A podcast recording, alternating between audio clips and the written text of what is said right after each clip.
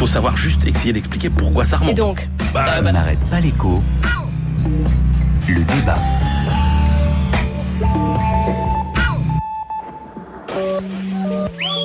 très tendu parce que nos exploitations sont très tendues, trésorerie très tendue, et on a des charges à faire, on a des remboursements à avoir. Et le ministère ne veut pas écouter, donc le seul moyen c'est s'exprimer de cette façon-là envers le ministère, démonter leur stand pour leur montrer, vous démontez nos exploitations, donc on démontre votre stand pour vous montrer qu'on n'est pas content. Dans le climat actuel du salon, avec toutes les déclarations hier sur euh, il faut faire la peau à Hogan, il vient le type, il a rien à annoncer, juste à dire que il faut attendre, ça va passer. C'est pas cet euro-plat qu'on veut. L'Europe, la principale de ses politiques, c'est l'agriculture. Elle représente encore 40% du budget, alors que l'agriculture est 2% de la population active. L'Europe euh, a débloqué des fonds euh, en octobre. Personne ne peut dire que l'Europe n'est pas à l'écoute des agriculteurs. C'est même le lieu où les solutions doivent être apportées. On ne peut pas avoir l'Europe et avoir des charges sur nos producteurs agricoles plus élevées que chez nos voisins. Et puis il y a un problème conjoncturel. La façon dont ont été gérées les relations avec la Russie, c'est les agriculteurs qui le payent, parce que la Russie, c'est 10% de l'exportation de produits agricoles. Par ailleurs, les Chinois qui consomment 50% de lait en moins, ce qui a naturellement conduit à une surproduction. Donc il y a un problème conjoncturel et un problème structurel. Il est de notre responsabilité à tous, hein, que ce soit le gouvernement, les interprofessions et les distributeurs, d'aller sur des réformes qui soient vraiment euh, plus profondes et qui soient structurelles. Il faudra sans doute, il faut le dire, que euh, le consommateur euh, accepte aussi de payer quelques centimes de plus. hein. On ne peut pas être dans une course au prix bas. Le gouvernement annonce une nouvelle baisse de charges sociales de 7 points immédiate et une année blanche sociale pour tous les agriculteurs qui auront dégagé un très faible revenu en 2015. L'État, le gouvernement assume ses responsabilités, demande à l'Europe d'assumer les siennes. La profession maintenant doit pleinement également assumer les siennes.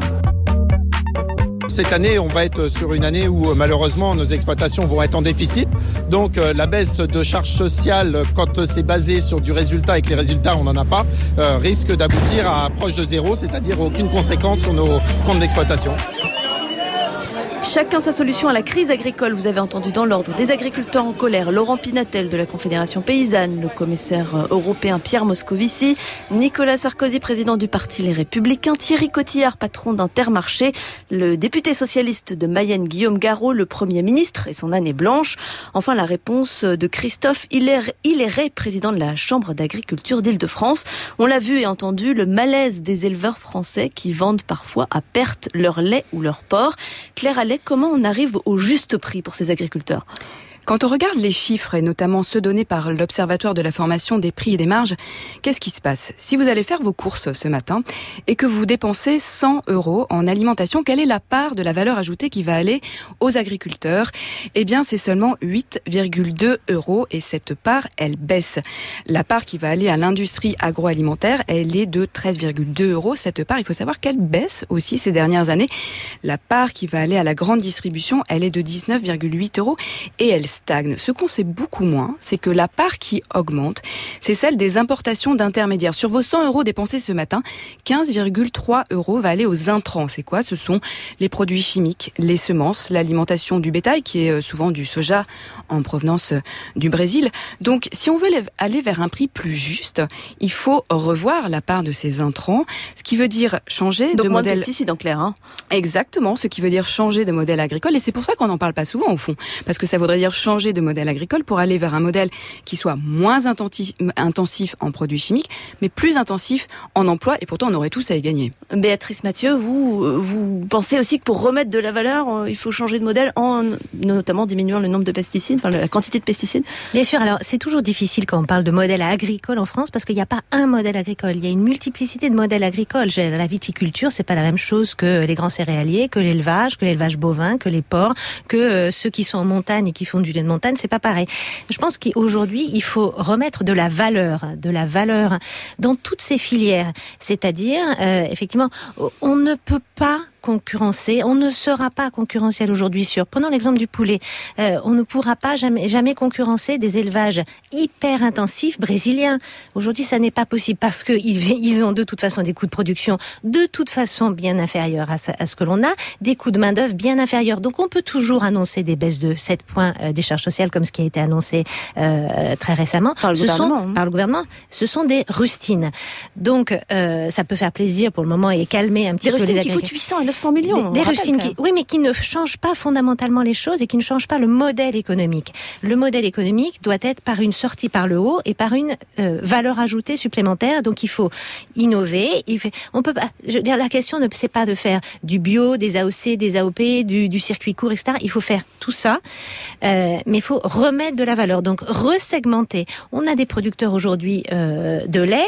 Prenons le cas du bio, qui aujourd'hui s'en sortent très bien, qui vendent le lait quasiment deux fois plus cher que ceux qui euh, sont sur du standard. Je pense que c'est la, la sortie, niche, non On est sur quelque chose. Oui, mais il va falloir multiplier tout ça en refaisant de l'hypersegmentation pour faire comprendre aussi aux consommateurs que euh, sur des segments de niche aussi avec de la, une valeur ajoutée supplémentaire, eh ben, on paye un tout petit peu plus cher. Mais justement, pourquoi est-ce qu'on s'inspire pas davantage de ce qui marche? Effectivement, il y a des exploitations en bio tout à qui fait. marchent mieux, qui sont plus rentables que des euh, exploitations euh, en conventionnel. Donc mais le discours la question qu'on entend, c'est de, c'est, on ne peut pas nourrir les gens avec pose, du bio. Mais la on... question qu'on se pose, euh, si il y a des études euh, et notamment la FAO qui montrent que c'est euh, possible. Mais la question qui se pose du coup, c'est quand même quel choix politique on fait, c'est-à-dire quel modèle agricole, quand même, je reviens dessus, on choisit, euh, c'est-à-dire comment est-ce que l'agriculture française s'inscrit euh, dans la distribution alimentaire mondiale? En fait, on a fait, on, on n'a pas vraiment fait de choix. À la fois, effectivement, euh, on développe du bio, mais euh, sans donner de coup de pouce suffisant. Et en même temps, on essaie de s'inscrire sur un marché mondial du lait, par exemple. En 2008, pourquoi est-ce que euh, on a décidé de faire sauter les quotas du lait? Je rappelle que c'était sous la présidence de Nicolas Sarkozy, hein, et c'était sous présidence française de l'Union européenne quand on ce a qui fait crée ce aujourd'hui une sorte de, une crise de, de surproduction. Tout à fait. Pourquoi est-ce qu'on a voulu enlever ces quotas? Parce que euh, les producteurs français et européens ont voulu aller davantage sur le marché mondial et notamment sur le marché chinois. Or, entre-temps, pas de bol, euh, le, la demande de, de lait chinoise euh, s'est ralentie du fait euh, de la, du ralentissement de la croissance en Chine. Et du coup, on se retrouve avec une offre trop abondante, avec euh, un cours mondial trop faible et du coup des producteurs de lait qui sont en difficulté. Donc on voit bien qu'on on marche complètement sur la tête. On, on va reparler de l'Europe dans un instant, mais à tort ou à raison, les agriculteurs disent aussi il faut moins de normes. Alors pour nous en parler ce matin, Isabelle Saporta, auteure de Foutez-nous la paix chez Albin Michel. Bonjour Isabelle Saporta. Bonjour. Vous, vous dites aussi trop de normes tue l'agriculture et vous avez des exemples assez parlants. Ouais, moi, c'est trop de normes dans l'agriculture de qualité qui justement crée de la valeur ajoutée dont vous parliez, que, qui est celle vers laquelle on devrait aller. Hein, parce que trop de normes sur les pesticides, il en est hors de question. Il faut qu'on baisse. Hein. Donc c'est trop de normes sur les gens qui font bien. Et ben voilà, vous parliez du poulet brésilien, par exemple. Et ben le poulet brésilien, il est plus facile à donner dans les cantines françaises aujourd'hui que le poulet qui est produit dans le dans le même village. C'était arrivé à un producteur que je suivais qui avait un poulet de qualité et à qui on a dit non mais vous avez trop de bottes dans votre vestiaire, euh, il y a un crochet qui est de travers donc vous n'avez pas l'agrément sanitaire. Sauf que la cantine l'avait. Et donc la cantine ne pouvait pas acheter son poulet là. Vous voyez, c'est des histoires comme ça. Et ça, c'est vraiment l'agriculture de qualité. C'est l'agriculture qui gagne sa vie et qui entretient les terroirs. Donc c'est sur cette agriculture-là qu'il faut lâcher la, qu'il faut lâcher la, la charge, quoi. Ça c'est sûr. Donc alléger les normes, si on vous écoute, c'est une réponse, mais en tout cas la réponse, elle ne se trouve pas. Vous le dites dans votre dans votre livre avec les représentants actuels des agriculteurs. Hein. Ben, le syndicat majoritaire est en cogestion depuis, depuis le lendemain de la Seconde Guerre mondiale. La hein, FNSEA, et on voit où on en donc. est, hein. Ben, voilà. On voit où on en est. C'est exactement ce que disaient vos, vos interlocutrices tout à l'heure. C'est-à-dire qu'effectivement, la cogestion a poussé vers une dérégulation, vers des prix toujours plus bas. Et euh, bon, bah voilà, et ces baisses de charges ne seront jamais que cotères sur, sur Jean de Bois. Donc c'est sûr qu'il faut essayer de penser à autre chose. Il y a une chose qui est passée cette semaine qui est très intéressante par contre, c'est l'obligation de publier ses comptes pour Lactalis et pour Vigard. Proposé par Stéphane Le Foll pour la loi Sapin. fait. Mm. Ça, par contre, c'est très intéressant parce qu'à ce moment-là, peut-être qu'on verra comment sont réparties effectivement les plus-values et que ces industriels pourront enfin montrer au monde agricole qui effectivement gagne de l'argent. Isabelle Saporta, auteur du livre Foutez-nous la paix, merci pour votre éclairage. Béatrice Mathieu, on parlait à l'instant des, quotas avec Claire Allais. Euh, la solution, est-ce qu'elle se trouve au niveau européen avec, euh, bah, je ne sais pas, en réinstaurant des quotas? Je fais de la politique fiction là.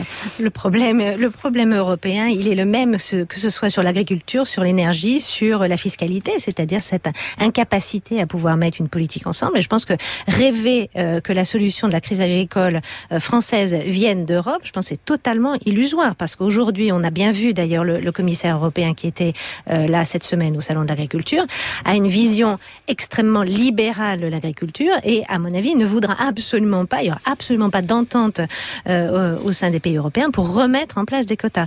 Donc la solution à mon avis ne peut pas venir euh, fondamentalement de, l'Europe. Claire Allais, euh, Nicolas Sarkozy a notamment parlé d'un plan Marshall de l'agriculture au niveau européen cette semaine. Euh, vous pensez comme Béatrice Mathieu que la politique européenne, c'est pas forcément la réponse Oui, enfin encore une fois, pour revenir sur Nicolas Sarkozy, je rappelle que c'est sous sa présidence qu'on a eu euh, l'idée de faire lever les quotas sur le lait. Hein, donc, Et puis si on savait ce qu'il y avait dans son plan Marshall européen, on aimerait bien.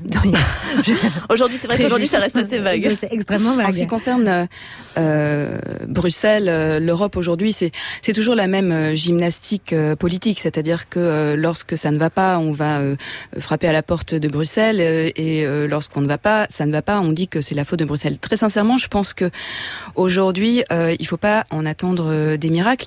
On a vu qu'à l'automne dernier, il y a 500 millions d'euros qui ont déjà été débloqués au niveau européen pour aider les producteurs de lait et de porc qui étaient en difficulté. cet argent, il a déjà été dépensé et force est de constater que le problème demeure. Donc, ce qui serait plus plus intelligent de faire, c'est de regarder. On, la France dépense chaque année 10 milliards d'euros d'aide à ses producteurs via la PAC. Euh, c'est quand même une somme commune. Tout à fait, c'est quand même une somme euh, non négligeable. Donc, ce qu'il faut regarder plus précisément, c'est comment est-ce que ces 10 milliards sont distribués entre les producteurs. Parce que ce qu'on dit pas suffisamment souvent, c'est que euh, il y a de fortes inégalités entre les producteurs. Certains euh, souffrent, effectivement, on, on, a entendu beaucoup de témoignages ces derniers jours, mais d'autres se portent beaucoup mieux. Il faut savoir qu'il y a des producteurs qui gagnent plus de euh, 100 000 euros par an, quand d'autres ont des revenus négatifs. Or, on le voit, ces aides, elles ne corrigent pas suffisamment ces inégalités. Elles vont surtout aux agriculteurs plutôt céréaliers, on a cette image-là, et moins aux éleveurs Non, non, non, pas forcément. Mais elle, corrige ces inégalités, mais pas suffisamment. Il suffit de le constater en, écoutant les témoignages hein, des agriculteurs en difficulté. Pourquoi? Parce que les critères de distribution euh, des aides aujourd'hui, c'est la surface, c'est le nombre d'hectares. On comprend bien que euh, c'est pas un critère pertinent. Il faudrait un critère qui soit davantage corrélé aux revenus euh, des agriculteurs, c'est-à-dire que ces aides, elles aient un objectif social. Hmm.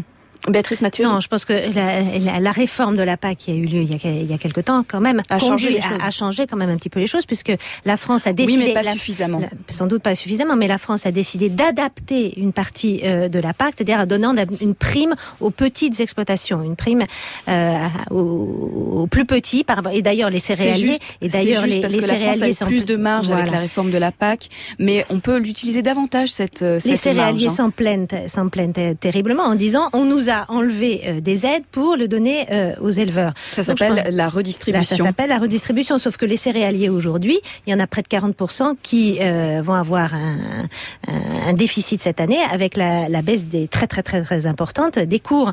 Donc euh, la PAC, le redistribuer autrement, etc. Je pense que c'est pas la solution. Il faut se vraiment la solution, c'est d'une part les agriculteurs qui l'ont, avec davantage d'innovation, de segmentation, de valeur ajoutée, de sortie par l'eau, encore une fois.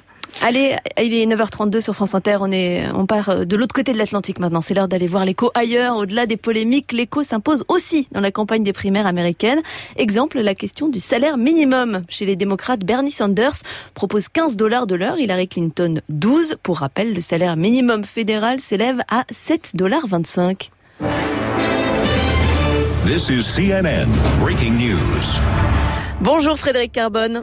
Bonjour Marion. Vous êtes le correspondant de France Inter aux États-Unis. Comment expliquer que ce salaire minimum soit devenu un véritable enjeu de débat? Écoutez, l'explication, elle est assez simple. Cette question du salaire minimum est devenue le symbole des inégalités sociales et plus précisément de la redistribution considérée comme indispensable des fruits de la croissance. Les citoyens américains, dans leur grande majorité, ne profitent pas de la reprise. Les salaires pour la classe moyenne n'augmentent pas et des millions d'Américains ont besoin d'avoir deux voire trois emplois pour payer leur loyer. Ce combat, il est parti dans le secteur de la restauration rapide et effectivement, il s'est imposé dans la campagne présidentielle, pour être honnête, surtout dans la campagne démocrate. Les 15 dollars horaires sont une mesure phare de Bernie Sanders. La différence de 3 dollars entre lui et Hillary Clinton traduit le souci de la candidate de prendre en compte la bonne santé des entreprises. On considère qu'aujourd'hui, 75 millions d'Américains sont payés à l'heure. Chez les républicains, ce n'est pas vraiment un sujet pour avoir regardé ces derniers temps beaucoup de débats télévisés entre les candidats. Ce thème a été abordé en quelques minutes. Question, faut-il augmenter le salaire euh, minimum? Réponse unanime, non, c'est pas bon pour l'emploi. En réalité, Frédéric, plusieurs villes ont déjà augmenté d'elles-mêmes hein, le salaire minimum avec euh, quelles conséquences? Alors des villes, et pas seulement d'ailleurs Marion, euh, Barack Obama a décrété une augmentation jusqu'à 10 dollars de l'heure pour des salariés du privé, mais en contrat avec l'État fédéral. Ça fait 2 millions de personnes. Pour les autres, il n'a pas ce pouvoir. Des grandes entreprises ont fait pareil. C'est très important. 10 dollars notamment chez Walmart. Ça a été un rude combat. Pour ce qui concerne les 15 dollars, par parenthèse, ça ferait significativement plus élevé que le SMIC français. Vous avez 14 villes ou comtés qui ont pris cette décision l'an dernier. Euh, cela va de Buffalo dans l'État de New York à Pittsburgh en Pennsylvanie ou Los Angeles. Donc un mouvement à l'échelle du pays. Alors tout ça se fait progressivement. On passe pas de 7,25 à 15 dollars en une seule fois pour pas bousculer les circuits économiques. On a quelques études sur l'impact de cette augmentation. À San Francisco, par exemple, où depuis 10 ans, le salaire minimum est plus élevé que dans les villes alentours. On n'a pas constaté d'effet négatif sur l'emploi dans la restauration, qui est un secteur massivement au salaire horaire. Ce qui fait que 200 économistes aujourd'hui soutiennent le projet de loi déposé par Bernie Sanders et une cinquantaine d'élus démocrates, projet consistant à fixer cet objectif de 15 dollars pour 2020. Frédéric Carbone à Washington pour France Inter. Allez, coup de cœur, coup de gueule, l'actu qui a marqué nos débatteuses cette semaine, Béatrice Mathieu. Alors moi, ça sera un coup de gueule euh, contre le gouvernement et Ségolène Royal et la politique brouillonne en matière euh, d'énergie. La décision d'autoriser, sous accord euh, de, de l'ASN, de prolonger la durée de vie des centrales nucléaires est une mauvaise décision. On ne collera pas avec le, le, projet de loi sur la transition énergétique de faire ramener la part du nucléaire dans le mix électrique de 80 à 50 parce que la demande euh, ne va pas augmenter euh, comme, euh, elle a augmenté au cours des décennies. et donc il faudra euh, fermer des centrales. Or, EDF dit euh, qu'elle va investir massivement. Et donc, à un moment, dans 10 ans, EDF dira on a investi massivement. Pourquoi fermer les centrales aujourd'hui? Claire Allais Moi, c'est pour la semaine prochaine, mon euh, coup de gueule, coup de cœur. un peu les deux à la fois. Mardi, c'est le 8 mars, la journée internationale des droits des femmes et non pas la journée de la femme, comme on l'entend trop souvent dans les communications. Juste un chiffre. L'écart de salaire entre les hommes et les femmes est encore de 25%. Les efforts vers plus d'égalité sont trop lent. Et c'est pour donner un coup d'accélérateur qu'a été créé euh, cette semaine, pour le coup, la Fondation des femmes, qui veut soutenir financièrement les associations qui défendent les droits des femmes. Je suis d'accord avec elle pour dire qu'il faudrait que le 8 mars, ce soit toute l'année. Claire Allais, Béatrice Mathieu, merci. 10h moins le quart, l'invité dont n'arrête pas l'écho, Carlos Tavares, patron de PSA. Puis cette information, votre entreprise vous doit 600 millions, le montant des frais professionnels non remboursés chaque année, chronique de Sandrine Foulon.